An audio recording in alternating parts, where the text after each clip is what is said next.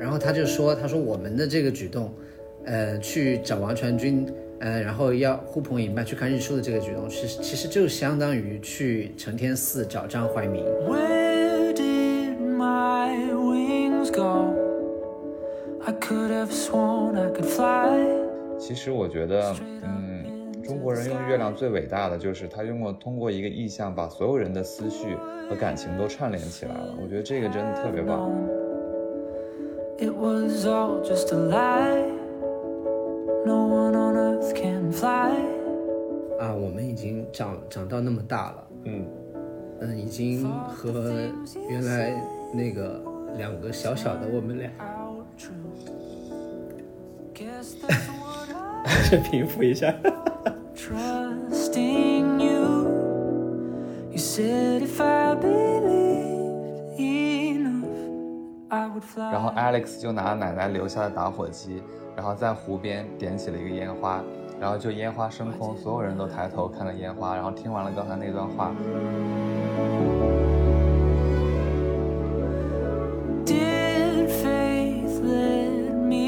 大家好，欢迎收听 A B Test，我是本。我是阿兰。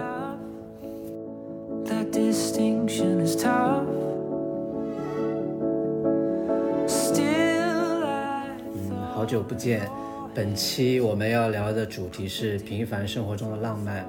我们为什么要想聊平凡生活中的浪漫呢？因为本身其实“浪漫”这个词，好像平常就我们提到它的时候，觉得都有一点虚幻或者遥不可及，觉得好总是和爱情相关，就是对大家觉得浪漫总是和爱情相关。对，好像浪漫总是只能和爱情相关，但其实，呃，本期我们的这一期播客其实就想讨论一下平凡生活中我们随处啊、随时能够感感受到的一些浪漫。那这些浪漫不不仅仅是发生在，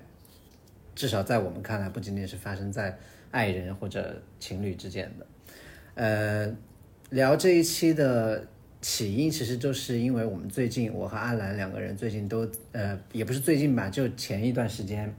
在看那个一个综艺，就是《桃五十公里桃花坞》第二季。然后我们两个人都很喜欢，嗯、这个综艺里面的一个人就是李雪琴。嗯，李雪琴其实现在也挺受欢迎的，就在各个节目上好像都颇受好评，都对都就都被大家，甚至被很多明星视为偶像。综艺咖，综艺咖，对 但是其实就是我和阿兰在这个通过这个节目，其实包括也有别的节目，就在李雪琴的身上看见了她非常善于发现生活中的浪漫的这个特质。我觉得这也是他们她她这个人吸引我，吸引我们两个人的很重要的原因。在她身上彰显出这些浪漫的时刻的时候，就经常弹幕中，我们看综艺的时候，弹幕中就会就会飘出一些字，就说不愧是北大的，这这这这这种话语。嗯，既然既然说到他呢，就是嗯、先跟大家聊一下他身上在这个综艺中体现出来的一些浪漫的时刻。首先，第一个就是我印象很深的，有一天他就是当时他们刚去桃花坞不久，然后他和那个 Cici 还有陈瑜三个人一起在坐在那里看日落，然后 Cici 当时我不太记得不太清楚了，但是当时好像就是 Cici 就是有点突然就提到说我爱的人在什么地方，就是有一点那种，呃，现在这么浪漫的时刻，这么眼前这么美好美好的风景，好像无人分享的那种遗憾，他就说了出来。然后李雪琴就在旁边就突然就接就说，他说你要这么想，呃，你未来爱你未来爱的人，未来和你相守一生的人，可能现在这个时刻也在抬头看，也在抬头望天空的。夕阳。对，也也可能也看到了这一片夕阳。其其实他在世界上的某一个地方和你正在一起感受这个美好的时刻。然后其实当时他说出这句话的时候，我就 被他深深的浪漫到了。然后而且就 Cici 和那个旁边的陈瑜都立马说啊，好浪漫啊，你好浪漫啊。其实包括第二季有一些小事，我觉得他，嗯、也能看出来他是那种生活中会，嗯、很善于发现浪漫的一些点的人。然后包括他做的一件事儿，就是带着，呃，整个乌民一起，呃，在海岛上，然后晚上把所有的灯都关掉，然后一起躺在礁石上看星星。我觉得这个事儿本来就挺浪漫的，就是和自己亲近的人一起，嗯，专注的去干去干看星星这件事儿。然后他们中间还发现了萤火虫，就包括他呃被另外一个嘉宾陈瑜治愈。其实陈瑜应该干了一件特别普通的事儿吧？我觉得如果日常大家应该都注意不到，就是他把李雪琴一下就抱起来了，然后在安慰她的时候，然后李雪琴就觉得这件事儿对于她来说就是一个非常浪漫和治愈的事情。因为她的前男友说过她，嗯、你再瘦一点，减减肥，我可能就能抱抱你起来了。但她其实很想被她男朋友抱起来，然后但因为她男朋友的这句话，她可能觉得被人抱这件事儿就变成了一个遥不可及的事情，然后跟自己的生活比较远离。那今天有一个这么瘦小的姑娘能完成这件事儿，相当于对她来说治愈了自己心里这一个地方。那其实有她的这种思想，其实也是我觉得，呃。依赖于她日常对生活中的一些细小的美好的一一种敏锐吧。其实我觉得这种能力还挺宝贵的。所以就像刚才本讲的，我们这一集就想讲一讲，呃其实日常生活中被我们忽视的东西有很多，尤其是浪漫的美好的事情。然后我们也想分享一些我们自己生活中的一些浪漫。对，刚刚阿兰讲的那两个场景，其实呃，看星星那那一期，我我印象很深。我觉得那甚至是算是今年以来我在电视上看到最为最最最浪漫的一个时刻，因为他们当时看星星，李雪琴说了一句话，说呃这些离我们很呃不知道多少光年的这些星星，他们跑了很多很多很多年才跑到我们眼前，然后在我们。的能看见的这片天空上发出我们发出亮光，让我们看到，就呃，然后就这是这是他说的一句很浪漫的话，然后还有就是他们后面，呃，因为他们一一伙人在一一伙人在那个大的岛上，然后另外一伙人在另外一一个很小的岛上，突然就是他们就开就就突发奇想，想要对对面的人喊话。然后，其实我觉得最最感动我、最浪漫的部分就是他们喊话的那个时刻，就他们一直嗯喊对方的名字啊，然后呃拿出手机的亮光让对方看到啊。那一期他们的表情，然后他们后面被踩的一些说说的一些东西，也能感受到那也是他们就至少今年经历过的一个非常浪漫的时刻。然后，然后还最后还想讲一个，就是李雪琴有一次。就第二第二季的差不多第一期还是第二期的时候，他们有一个去岛上流放的这样一个项目嘛。第一个流放过去的是王传君，然后他们李雪琴他们几个人第二天早上决定去接他，然后同时打算去看日出，就说去看日出，然后顺便去接王传君。然后结果他们第二天起来了之后过去，就过去见到了王传君，然后然后王传君在那边帮他们煮了螺蛳粉，然后他们一起呃在那吃螺蛳粉。但是最，但是并没有看到他们预想中想要看到的日出，因为那天早上是一个大阴天。但是我记得，就是那个情节播完之后，被采的时候，李雪琴就说了一句，就说他说我们今天早上，嗯，做了一件很浪漫的事情，就是去看日出。然后他说，但是这个事情里面最浪漫的部分就是我们没有看到日出，今天没有日出。他说这是这个事情里面最浪漫的部分。这件事情就让李雪琴想到了苏轼的《寄承天寺夜游》，然后他就说：“他说我们的这个举动，呃，去找王传君，呃，然后要呼朋引伴去看日出的这个举动，其实其实就相当于去承天寺找张怀民。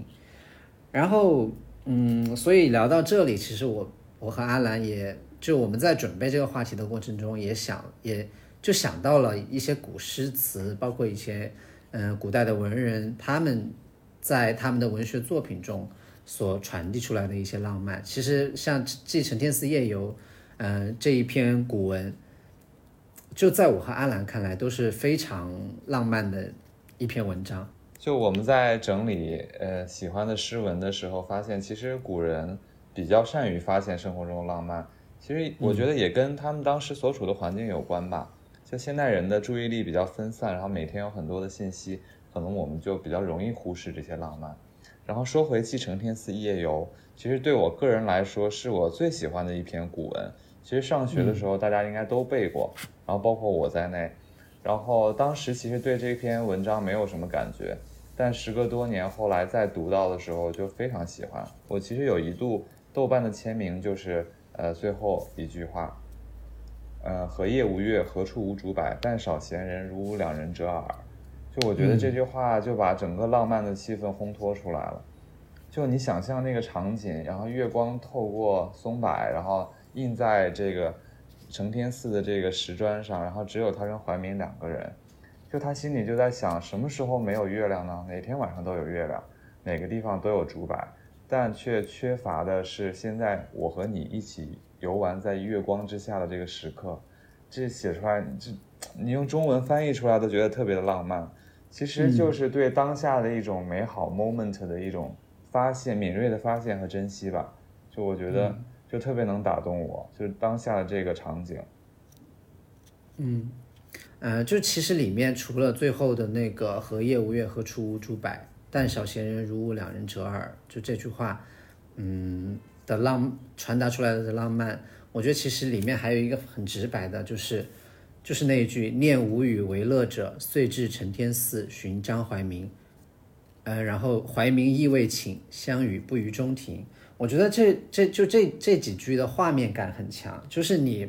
你想到就是很日常的一件事情。对对对，对对，就是一个深夜，你睡不着，你觉得无聊，然后你想到哦，有一个好朋友也在附近，嗯、想想想去找他说说话，或者找他一起散散步，然后刚好去的时候他也还没睡，然后两个人就嗯、呃乘兴而至，就就就决定出来相遇不于中庭，在庭下散步这样。这篇文章里面传达出来的这个浪漫，其实就让我想到。我之前看过一个朋友他发的一个微博，就是他那篇微博也是专门说了一下浪漫这件事情。他说的是，人能有陪你一起无聊的朋友是一件特别浪漫的事情。他说的这句话其实，就是在表扬怀民。这他说的这句话其实就是这篇古文，我觉得打动我们的地方和让我们感到浪漫的事情。因为其实像这种日常平凡生活中的浪漫，就是你能找到无聊，你能找到一起，呃，陪你做无聊的事情的人，这就是一件浪漫的事情。就因为刚才那个是文章里也有月亮这个意象，其实聊到古诗，我觉得月亮这个意象在古诗和中国古人的眼里，其实就是挺浪漫的。所有关于月亮的诗都挺浪漫的。然后包括以前背的特别痛苦的那那那一首《春江花月夜》，大家应该都有印象，然后挺难背的，但现在读起来每句真的是，就像闻一多说的“诗中之诗”啊，顶峰上的顶峰，写的真的太好了。就包括他讲到说，呃，江畔何人初见月？江月何年初照人？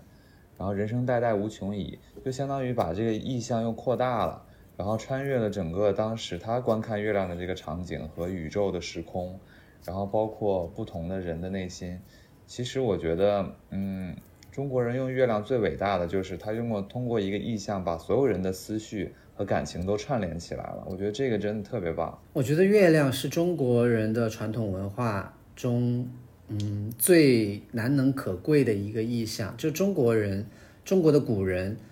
真的赋予了月亮非常多浪漫的诗意。呃，就是，呃，我和阿兰其实前段时间一起去了一趟威海，我们去旅游，然后当时是正值中秋。呃，中秋的那天晚上，我们刚好在威海的一个滨海公园，在那里骑单车，然后刚好那时候是差不多傍晚的时候，就我们突然就看到远处有一个，当时我们还以为是日落，然后仔细的看才发现是从海面升起来的月亮，非常非常大。然后那天那天晚上我就发了一个朋友圈，就是海上生明月，天涯共此时，而且包括海上生明月，天涯共此时的这种浪漫。我觉得和我们最开始刚开始的时候说李雪琴，就是她在说，呃，这个世界上有另外一个人和你在看相同的一场日落，就是这种浪漫，我觉得其实是一致的，他们表达了同样的情感。然后还有包括，嗯，其实大家都很熟悉的，呃，苏轼的《水调歌头·明月几时有》里面，呃，他最后所说的“但愿人长久，千里共婵娟”。就这个传递出来的浪漫，也是和这个也是相同的这种浪漫的感，浪漫的表达，就是，嗯，不论在哪里，不论你身在何方，呃，只要抬头看天上，看这轮月亮，我们的距离就突然之间好像就不再存在了一样。中国人在月亮上的浪漫，给了我们自己本身情感上很大的慰藉。然后其实还有一首词是我个人特别喜欢的辛弃疾的，就是跟他豪放派的不太一样，是他一首，嗯，另外风格的，就是《青云爱元夕》，就是他讲元宵佳节的，嗯，这首词其实也挺有名的，大家都学过。就最后一句很有名啊，“蓦然回首，那人却在灯火阑珊处。”我觉得，嗯，就是浪漫在首先是元宵节，然后他对元宵节场景的描述本身就很浪漫，然后古代很多，嗯，青年少男少女的爱情都发生在这个上元佳节，然后我觉得更厉害的是他描述的这种蓦然回首的缘分，就在也是那一刻，就是美好时刻的那种展现，就是给人一种特别浪漫的感觉，可能你苦苦寻他。很久，然后穿越了几条街都没有发现他，但是你扭过头来，他就在你的身后，就是这种感觉。嗯，你可以把它理解成一种爱情，但就像王国维说的，它也可以成为一种人生的境界。嗯，他的三重境界嘛，这也是一种。就可能你苦苦追寻的一个工作、一件事业或者一件，嗯，你热爱的东西，其实你发现你费尽千辛万苦都没找到，但可能某一个瞬间、某一个时刻。你猛然回首，就他就在那儿了。就是这种人生，他对人生，嗯，总是出现的这种非常有缘分、巧妙事情的高度总结，让我觉得，就是这是特别浪漫的一件事情。然后也，嗯，你读完就会特别期待，说哦，原来每个人的人生都会有这样的时刻，然后你就会对你的人生再次充满无限的期待。就至少每次我读这首词的时候是这种感觉。嗯。然后你刚你刚刚说的这首词体现出来这种浪漫，就其实它是相当于一些人生中的意外的际遇或者意外之喜的这种浪漫的感觉，对吧？呃，然后刚好，然后让我也想到了，其实还有一种浪漫，就是一种失去的浪漫，一种遗憾的浪漫。嗯，就是这种类型的浪漫让我想到的一些呃古诗词，比如说呃有晏几道的《临江仙》。他在《临江仙》里面写，他写很多年前遇到的一个歌女叫小平，他写微呃落花人独立，微雨燕双飞，记得小平初见回。他其实写的是回忆，回忆他当年遇见小平，认识小平，然后看然后小平呃弹琵琶唱歌的情景。然后最后一句就是当时明月在，曾照彩云追，就这句话一下就昭示出来。他现现在什么都没有了，一切都只是过往云烟，只是当时的明月在，曾照彩云追。现在你爱的人，你曾经，呃，你们的情愫，现在好像都不复存在了。嗯，就这是我觉得很感动我，让我感受到一种遗憾的浪漫的。然后，嗯，也是非常感动我的。然后，包括我在准备这一期的选题的时候，也重读了一遍，被深深感动的，就是归有光的《项籍轩志》。归有光《相居仙志》其实就写了他呃小时候住的一间一间土房，然后他前面写了很多，就是他小时候如何在这个土房中成长，然后家里的各种亲戚，然后一代一代的人如何在这个房子里来了又走，走了又来，然后最后呃，其实《上集宣志》是分成两部分来写的，前一部分就是写他。算是他，嗯，应该差不多三四十岁的，呃，就特别还比较年轻的时候写的，就是前面我所说的，他记录家中世世代代交替轮回的这些，然后后面第二段下半部分其实是他晚年的时候写的，就是，呃，在他妻子死了之后，他又补了一段，嗯，描写他妻子的一些事情，然后但是最最感人的就是他最后一句是，呃，庭有枇杷树。吾妻死之年所守职业，今已亭亭如盖矣。嗯，就是他其实什么都没说，他就描写了最后的结尾是一一棵枇杷树。但是这个枇杷树，他说他今已亭亭如盖矣。其实你从这句话里面就就能感受到他他有多么感叹时间的流逝。就时间流走了，我的妻子已经死了很多年了，他当年种下的这棵枇杷树，现在已经长成了一。像一把大伞一样的一棵大树，就读到这句的时候，你就能深深的感受到归有光他内心的这种，嗯，怎么说茫茫然，以及对这种时间的遗憾，然后包括对他失去亲人的这种遗憾。嗯，我觉得虽然这理解成家庭的爱情的浪漫了，但也很感对，嗯，对，就虽然他写的是一些悲伤的遗憾，但其实它也是一种浪漫主义的体现。嗯嗯你聊到这个的话，我也想到苏轼的《江城子》，其实是一样的嘛，也是对亡妻的一种悼念。就那个每次我读的时候，也是，就是一种长段的浪漫啊。其实他的下阙，我觉得写的更好，就是他突然梦回到，就是像你讲的，当时跟可能跟亡妻生前的一些生活。夜来幽梦忽还乡，小轩窗正梳妆，就想到这个场景。然后，但是他又特别伤心。我觉得这首词最好的就是最后一句。明月夜，短松冈，就是他梦回了当下他自己 alone 一个人的这个场景，就是整个突然他的思念跟伤心都停住，然后又映衬在当下这个明月的月光之下，只有他一个人站立在那里对亡妻的一种怀念，这这宇宙之浪漫嘛，这真的是，我觉得无以言表的浪漫，就可能它不只是长段这件事情，就不只是伤心这一件事情。整个场景和他的思绪飘忽来飘忽去，都是非常浪漫的一个氛围。嗯就其实和项脊轩志一样，都是一种对物是人非的一种叹惋之情。好，有点聊到有点伤心的诗词了，我最后再说一个吧，就是也是苏轼的，但是我觉得更贴近于我们今天大的主题，它比较贴近于生活中比较小的一件事情，然后比较有趣的事情，其实也也也挺浪漫的，就是他《蝶恋花》。嗯，《蝶恋花》应大家应该也比较熟悉了，就是下阙是墙里秋千墙外道，墙外行人墙里佳人笑。就他描述了一个比较有趣的场景，就是他在田间遛弯儿吧，然后就听到了有一户人家的里面有可能有一少女在荡秋千，然后在笑，然后他呢就也在墙外就幻想这个场景，也觉得挺有趣儿的，然后可能也在笑，然后笑笑渐不闻声渐消，多情却被无情恼，就是可能他笑着笑着，是不是里面的人又听到了外面的人可能能听能能知道自己在玩的有点放肆了，反而没有了声音，他就拍拍衣袖，觉得挺挺逗的，我自自作多情了，反而被人家无情所恼。我觉得就是特别 有意思的一个生活场景，但其实也挺挺浪漫的。就是当然了，苏轼的词很多人分析都跟他的心境啊，然后被贬黜啊，然后各种有关。我觉得词肯定是有关了，因为毕竟他的心境是有带入到文字里。但我觉得多半的场景下，词人和诗人写这个词的时候，他是一种放松的心情。其实他就是想讲今天自己遇到的一件挺有趣儿的事儿，然后这个有趣的跟一个陌生人发生的一些互动的关系，我觉得就很平凡，但也挺挺逗趣、挺浪漫的。嗯嗯，其实你刚刚说的这句可能更贴合我们嗯今天更想传达的这个核心的思想，就是生活中的一些看似好像没有那么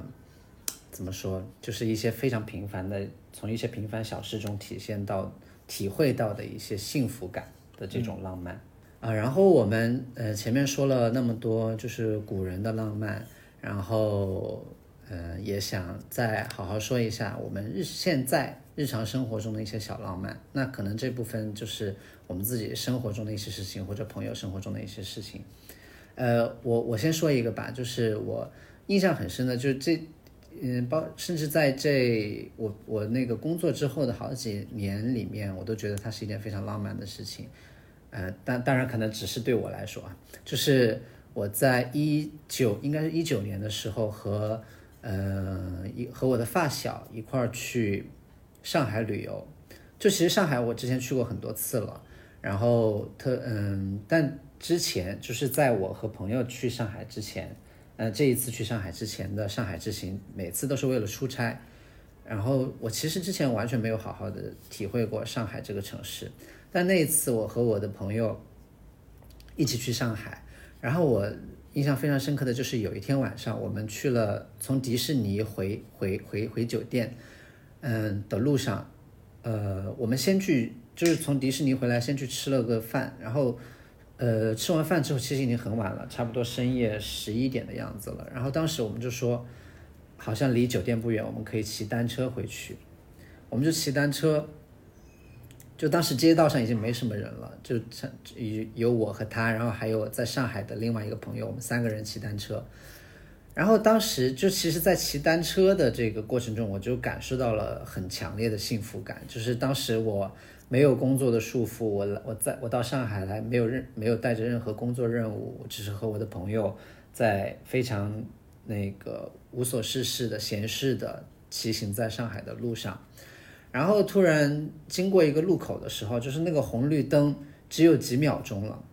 我那个朋友呢，我那个发小，他就是每一直都骑得很快，其实从小到大都骑得很快。有呃有有一个点就是我我朋友骑自行车是我我小时候教他骑的，就是他一直没有学会，没有任何人教会他。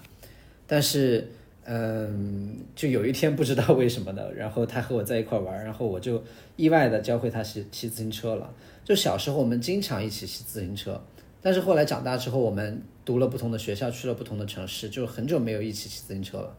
然后当时我们在上海经过那个路口的时候，他就和小时候一样，就他一直喜欢骑到非常前面，比我骑的快很多。然后当时那个红绿灯只有几秒钟了，他就飞速的骑了过去，就完全不管我。然后，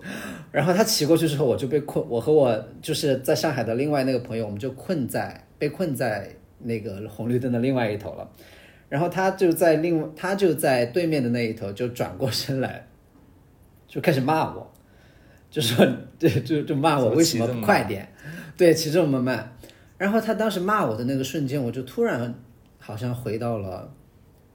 嗯，小时候的那个场景，就是他也是这样骑得很快，然后在前面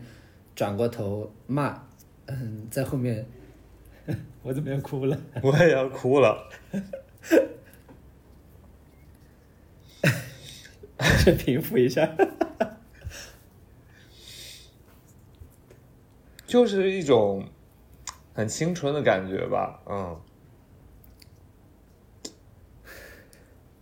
对，就是，就其实当时就是突然感觉到，啊，我们已经长长到那么大了，嗯，嗯，已经和原来那个两个小小的我们俩，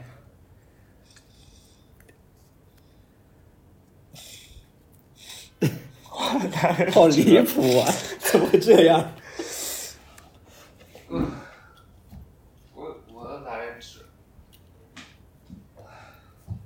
哦，好，我继续。就是当时其实那种嗯生出来的感动，就是感叹时间流逝。但其实当时我，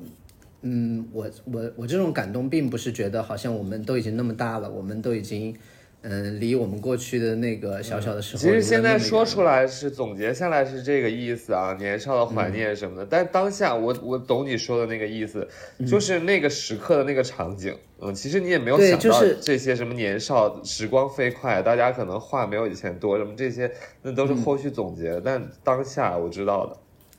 对，其实当下的感动就是我突然意识到啊，这个人还在我的身边，我们还在跟原来那么小的时候一样骑着自行车，他还在像小时候这样骂我，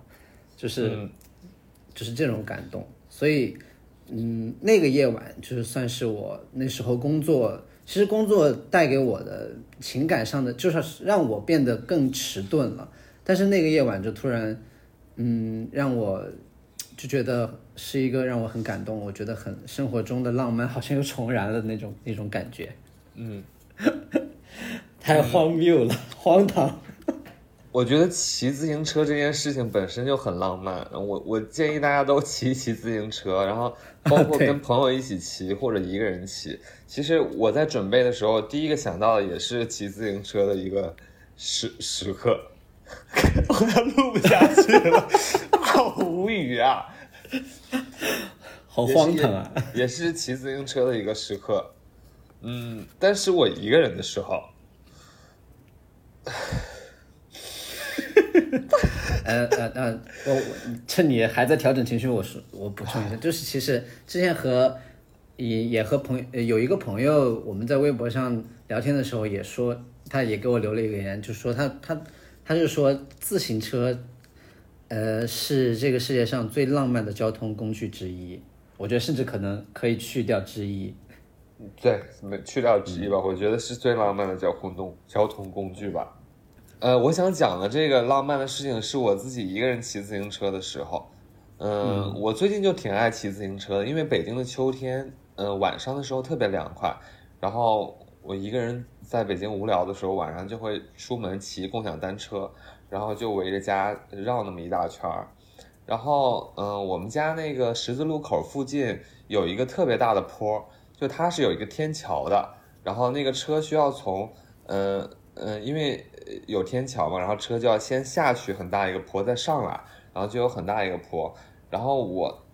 特别喜欢骑那个坡，就是每次路过的时候我就特别开心，然后就特别享受下坡的那个瞬间，然后风迎面吹来，然后我就习惯性的会把头抬起来，因为我都晚上骑嘛，然后就会看一下天上的星星，嗯，嗯就是我这件事儿我干了很多次了，然后我也没跟别人讲过，然后就是算是很开心的一件私密的事情吧。然后就是每次骑自行车都会故意的绕到那个那个路口的地方骑一下那个坡，然后嗯，当然了，就像你讲的，当时骑的时候没有总结说为什么喜欢这件事情。然后前几天我看成呃披荆斩棘的时候，然后就是那个就哥哥那个节目，然后张震岳就分享他自己的人生经历。然后他就讲到他妈妈，嗯，就是他在讲说他也有起伏嘛，他的那个演艺生涯。然后他妈妈就教给他一句很简单的话，当然他很轻松的讲出来了，你知道原住民那种很乐观。然后他妈妈就说，嗯，下坡要开心，然后上坡要努力。嗯嗯，我觉得人生很难得浪漫，就是我要再等一下。真的，真的，就他妈妈就说人生就是，呃，下坡要开心，上坡要努力。然后我听到这句话的时候，一下就想到了自己就是自自以为的那个浪漫时刻，就是我特别爱骑下坡那个瞬间。嗯嗯，可能就是能接受、能享受开心的时候的那种开心，就是对于自己的一种浪漫吧。就是今天下坡的时候，因为不用蹬自行车，它就是很放松，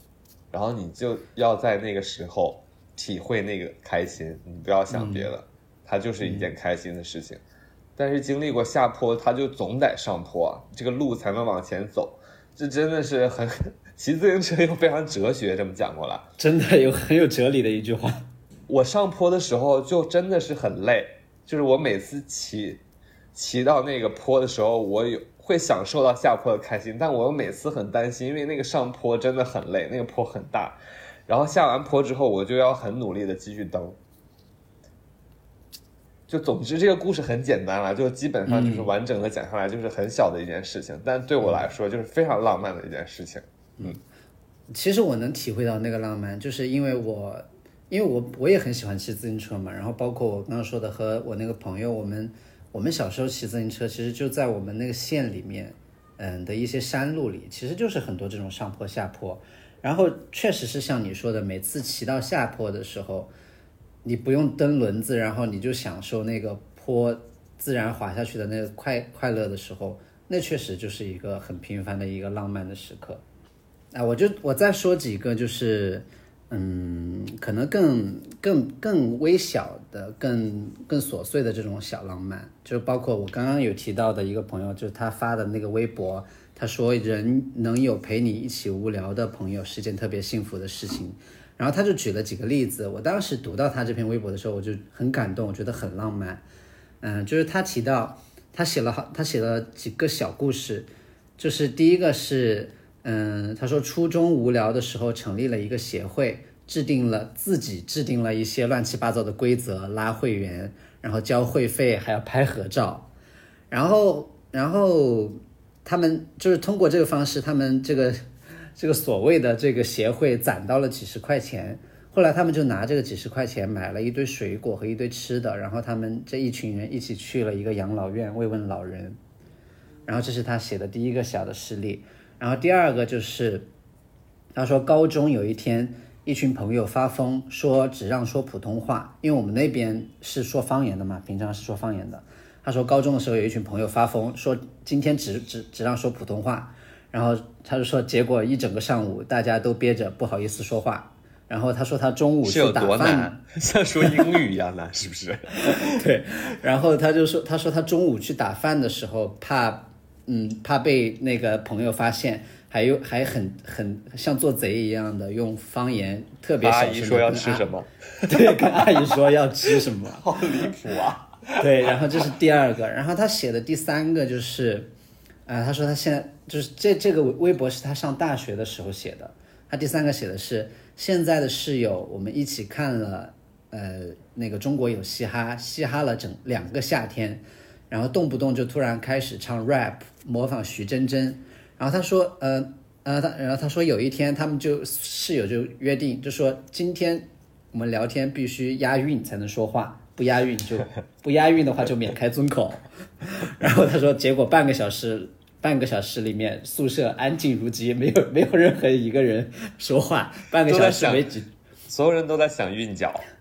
对，然后半个小时之后，就整个宿舍的人就是突然笑笑出了声，就大家一起 一起被自己的这种蠢的行为笑死。然后就是他，嗯，其实就是这几个故事。但是我当时读他写的这几个故事的时候，我就觉得真的是非常宝贵的这种浪漫时刻，然后也很印证了他所说的那个话，就他说，呃，他深刻的认识到，正是一些无聊的、没有意义的事情构成了浪漫的实质。嗯、说有一群愿意陪自己浪费时间，嗯、做一些无无没有目的的一些无聊的事情的好朋友，和他们一起共度的这些浪漫的时刻，成为了我们往回看、回过头看的时候一些闪闪发光的节点，也让平凡的人生有了许多的不普通。我我觉得就是写的，就他这句这句话总结的就很好，也是所有喜欢浪漫时刻的人，就是都有的这样的一一种想法吧。我觉得年少的时候跟特别好的朋友们一起干的一些特别丧心病狂的，现在想起来有点好笑的事情，现在就是年纪大了之后回想起来，真的都是都是一种浪漫。讲这个我也想到了，我当时我大一的时候，因为我和两个关系最好的朋友，就现在也是我关系最好的两个朋友，然后一起去香港看林宥嘉的演唱会，然后当时我们就都挺喜欢，特别喜欢林宥嘉吧。然后就买了红磡的那个票，然后当时又因为特别穷，然后我们就住在深圳，因为没有住在香港，香港的住宿就很贵嘛。然后我就记着那天去的时候就已经长途跋涉，就当天就非常累。然后演唱会你知道结束的时候已经十十点半了，嗯，然后我们又要连夜的过关回深圳，然后就在嗯、呃香港回深圳的那个大巴上，然后我们三个就用耳机一起在听，就当天晚上林宥嘉唱的歌，就他当天唱了一首陈奕迅的，呃，比较冷的歌曲，是黄伟文写的。然后就那个时刻，首先我就觉得特别的开心，虽然非常累，然后就望着就是那个大巴车外的那个车水马龙和我们要穿越到另外一个城市的那个感觉，和最好的朋友本身就很好。然后那首歌我也特别喜欢，就是可能因为那首歌跟当时那个记忆有关吧，然后就能让我更带入。包括那首歌的歌词，其实就是讲了一些很无聊的事情，和自己很喜欢的好朋友在呃在月亮下面去聊有的没的。它歌词就很简单，什么谈到图书馆会讲到下意识，由手机讲到鸡尾酒，由番茄讲到北美洲，就它描述了一些非常日常的事情，但是就是这种闲聊的碎碎念，其实就是发生在跟好朋友之间每每天的生活里。然后当时那个时刻，然后听着歌，后来大家都睡着了，然后等醒的时候，基本上已经到深圳了。然后那个记忆，我现在记得还特别印象深刻，就是很累，然后现在可能体力跟心 心力也做不到这件事情了，但回想起来和好朋友的这种，嗯，挑战人体极限的，然后去一起看演唱会的经历，就在我看来还是非常浪漫。嗯也算是就是年轻的时候做的一些傻事儿。嗯，现在应该不会这么安排行程了，因为太紧。对，啊、然后呃，我我再讲几个，我觉得我我是接下来要讲的几个可能都是同一个类型的，就是去，嗯，算是去去寻找浪漫的这种这种感觉。第一个事例就是交换的时候，陪当时我们一起去交换的一个同学，呃，我们因为我们去了罗马，然后当时我们在去罗马的路上，他就跟我们说，说他想去一个地方，然后就给我们看了照片，是是他爸爸年轻的时候，嗯、去罗马出差，是他爸很年轻的时候，我觉得那时候就是那一代人能够去罗马出差，应该应该是件很很很很稀奇的事情。然后他就给我们看了那张照片，就是他爸爸在那个罗马的市政厅门口拍了一张照片，然后当时在路上他就说他想去，呃，他也想去这个市政厅拍一张和他爸爸一模一样的照片。呃，到了罗马之后，就是其实一直不太顺利，然后我们就包括交通啊，然后包括那天就中间遇到了很多状况，但是最后差不多，嗯，也是差不多快已经快要日落了，就是天色已经有点暗下来了，我们终于走到了那个罗马的市政厅门口，然后他他当时就把那个，我就帮他把那个照片拿在旁边，因为他要比着想拍一张一模一样的发给他爸爸。然后我就帮他拿着那个手机，他就对照着那个照片，嗯，摆了一模一样的姿势，一模找找了一模一样的角度，然后拍了一张照片发过去，呃，给他爸爸，然后他然后他爸爸就立刻打电话过来，然后就和他嗯聊电话，就说啊谢谢女儿什么的，然后就当时我站在旁边就也感受到了这一份。就是他属于他们父女俩之间的幸福，我觉得这是也是一件很浪漫的事情。就其实它是一个追寻浪漫的过程。然后同类的同同样类型的，呃，我自己的经历就包括还有二零二零年，嗯、跨年的那一天，就是也就是一九年的十二月三十一号，然后我和我姐还有我姐的朋友，还有嗯，就我们一一伙人去在北海道，然后当时要那个倒数，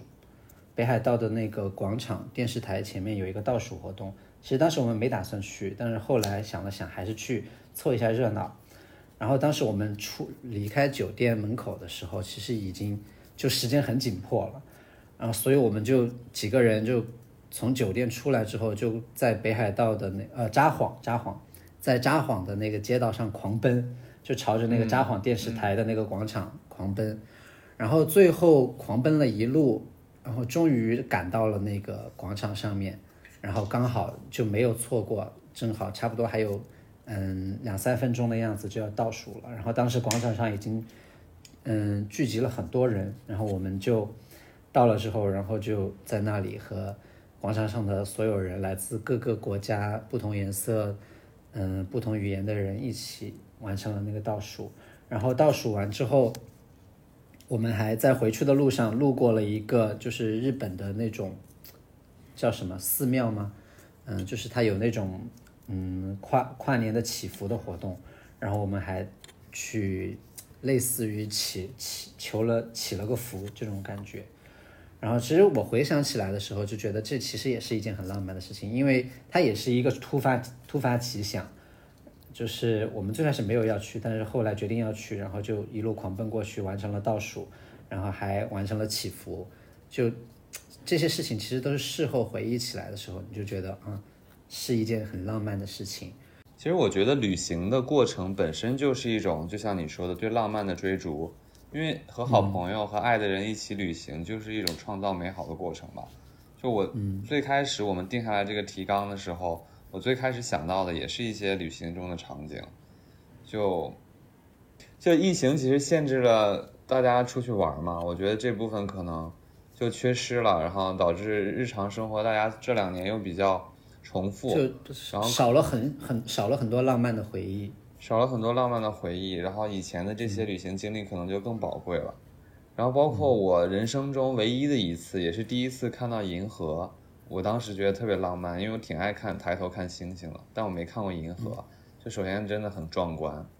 然后很美，然后也是偶然发现的。就有一年秋天，我们在京郊的一个民宿住，然后晚上的时候，嗯，出去遛弯儿，然后有也是有一个很大的坡，我们要下去去去车上拿一些东西。其实当时也不是为了去找美景。但拿拿完回来的路上呢，然后我们抬起头看星星，然后我就一下子看到了银河，就当时那个时刻也是非常开心，就就觉得很浪漫。嗯然后包括你刚才讲到一些呃国外的经历，其实国外的经历不是说呃国外的景色就好，只不过可能我觉得在一个更陌生的环境里，然后看一些人生中第一次看到的景色的那个过程，本来它就是很浪漫的。然后加上你身边有好朋友，那个场景就会记得特别清楚。嗯，我想到的就是有一年圣诞节，我们在我跟好朋友在东京过的，然后因为东京的圣诞氛围就很浓，然后当天晚上，然后我们就，嗯，就是你当然也是喝酒啊，在酒吧的一些地方，然后但是那个街街道上就气氛就很浓嘛，因为东京到圣诞节的时候，它就很注重一些仪式，然后你就能看到很多圣诞的氛围。然后也是当天晚上我们喝完，大家醉醺醺的，然后往回走，等车还是赶车的那个路上，也是非常开心和浪漫的。就是总之，就脑子里有非常多这个以前出去玩的一些浪漫的一些事情，都是跟旅行，然后和朋友有关的。嗯，呃，然后我还想讲一个，就是刚刚一直都说的是我自己感受到的浪漫嘛。然后其实前不久我，嗯，目前目目睹了我妈她感受到浪漫的这样的一个时刻，就是我们她前段时间嗯来广州找我和我姐，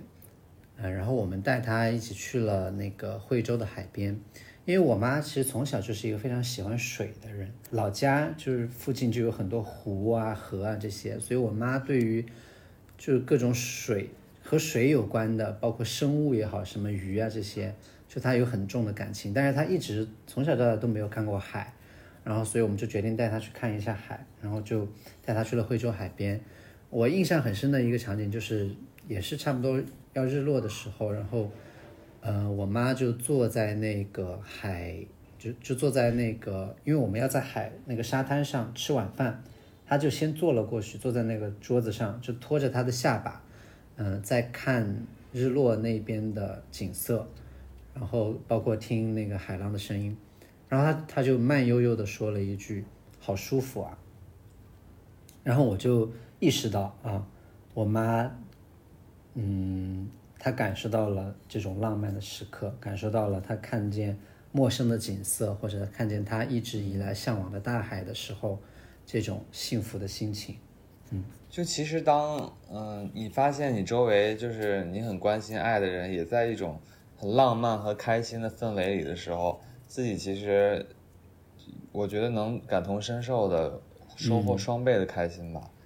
对，也会觉得幸福啊。然后刚刚聊了。呃，生活中我们自己生活中的一些小浪小的浪漫的事例，然后最后还想聊一下，嗯，给我们印象深刻的一些影视作品中的一些浪漫，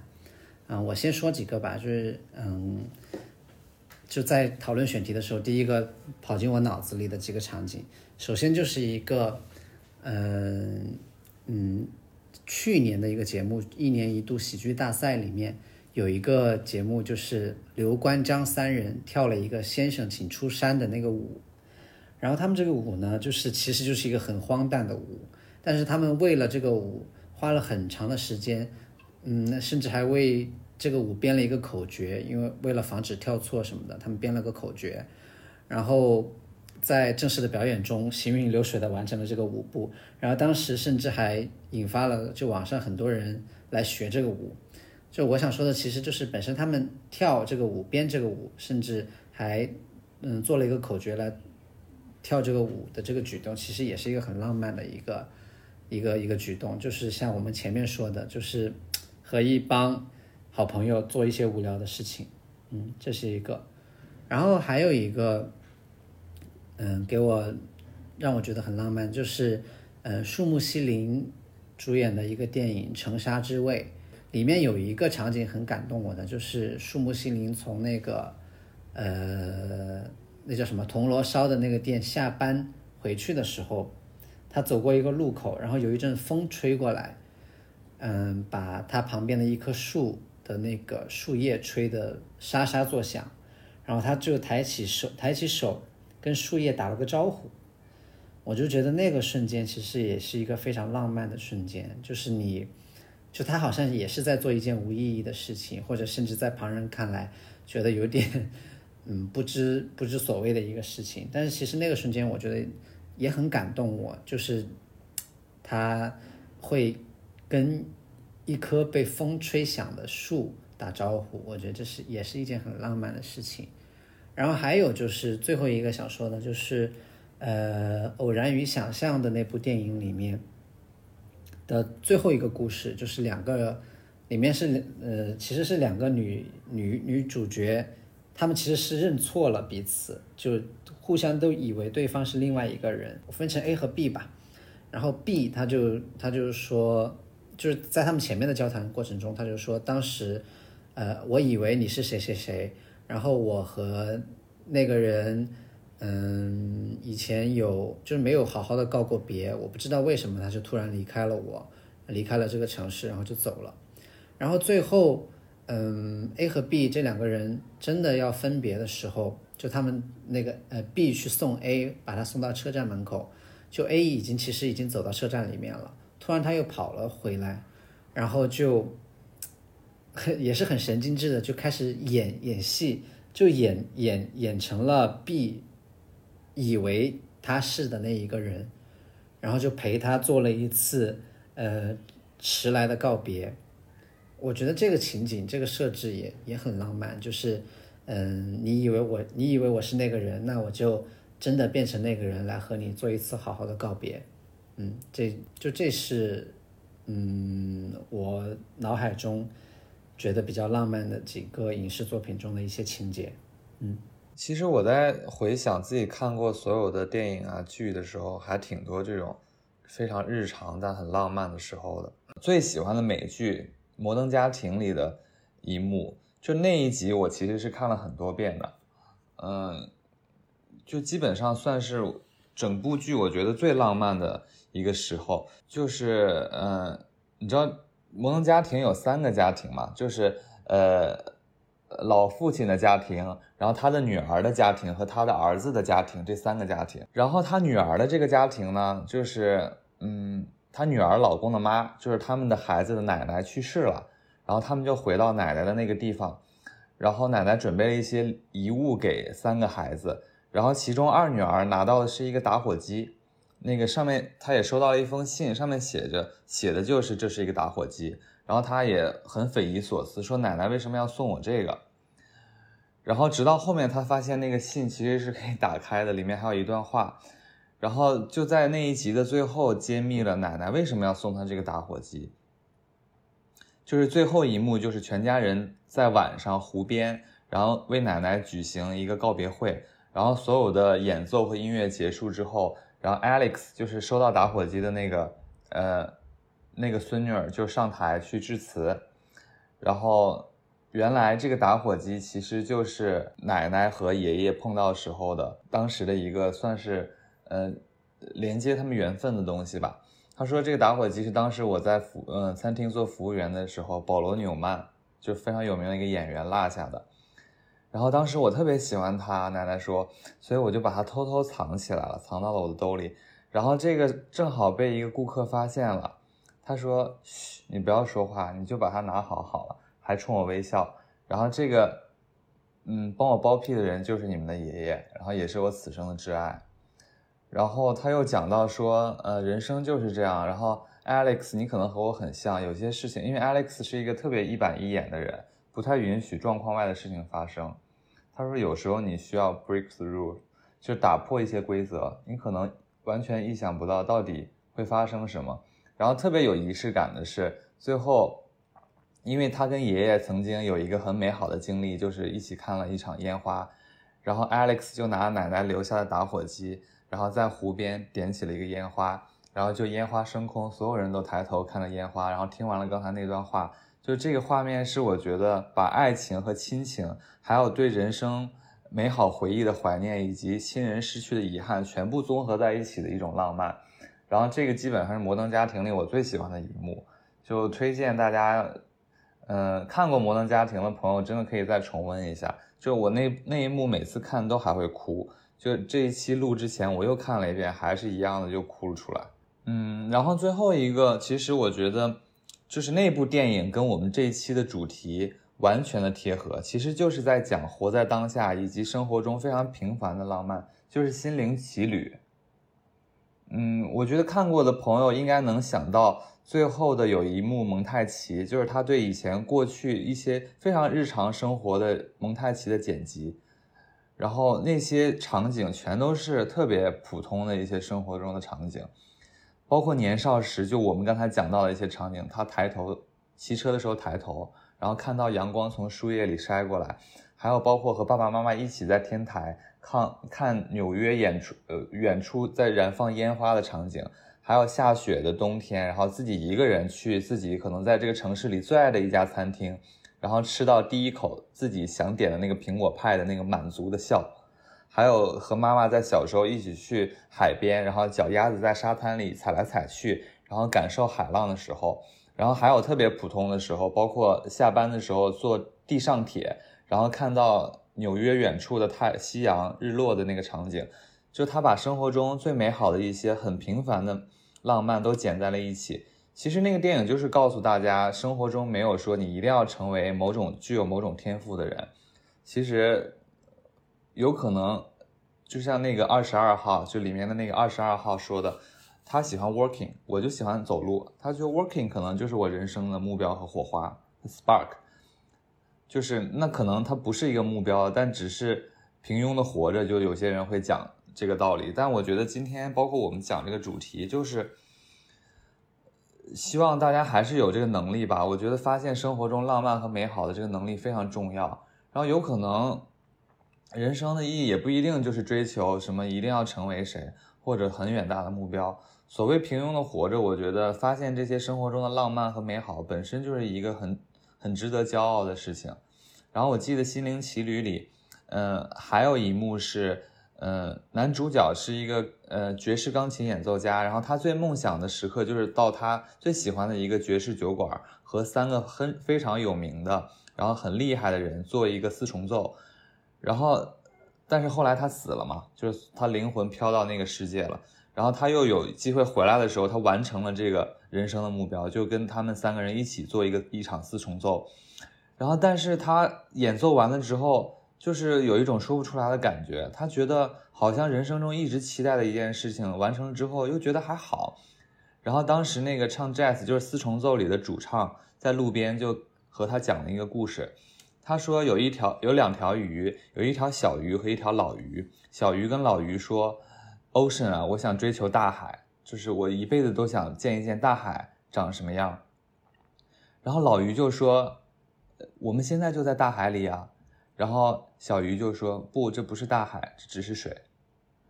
就是他只是讲了这么一个故事，然后去告诉他。其实我那一刻就感觉到，也算受到了一些启发吧。其实你可能，嗯，努力追求一些事情的时候，反而忘了生活中特别日常。和美好的东西，然后你会觉得它太平常了，它太普通了，太不卓越了。但其实回过头来看，就是这些我们今天讲的所有事情，能让你潸然泪下，或者一下子回到那个时刻的东西，就是非常值得骄傲的成就，甚至它是属于一种，嗯，呃，好，嗯，今天聊了很多关于浪漫的一些小事，我们从。嗯，古代聊到现代，从自己聊到别人，嗯，聊这么多，其实就是想传达一个主题，就希望大家能够去发现生活中的浪漫，去享受生活，去感受生活中的这些幸福时刻。嗯，我觉得就，嗯，我们每个人都可以去创造这些浪漫的回忆，然后让自己在很久之后来回想的时候，也感到同样的幸福。那我们的这期播客就到这边吧。然后希望，呃，我们的听友朋友们，如果有自己的一些生活中觉得很所谓微不足道、很日常的浪漫，也可以在评论区和我们分享，看看大家是不是有一样共鸣的时刻。我我发现你每一期最后结尾的时候很像吴昕。如果大家那如果你感到快乐的话，要看《不快乐大本营》；如果不快乐的话，不快乐的也要看《快乐大本营》。那要说这个吗？可以啊，没关系，没关系。可以说可以说，我只是那个插一句而已。再来一遍，再来一遍。什么这是可以讲的吗？啊，可以可以。好好好，那，这期就到这样吧，就这拜拜样，拜拜拜拜。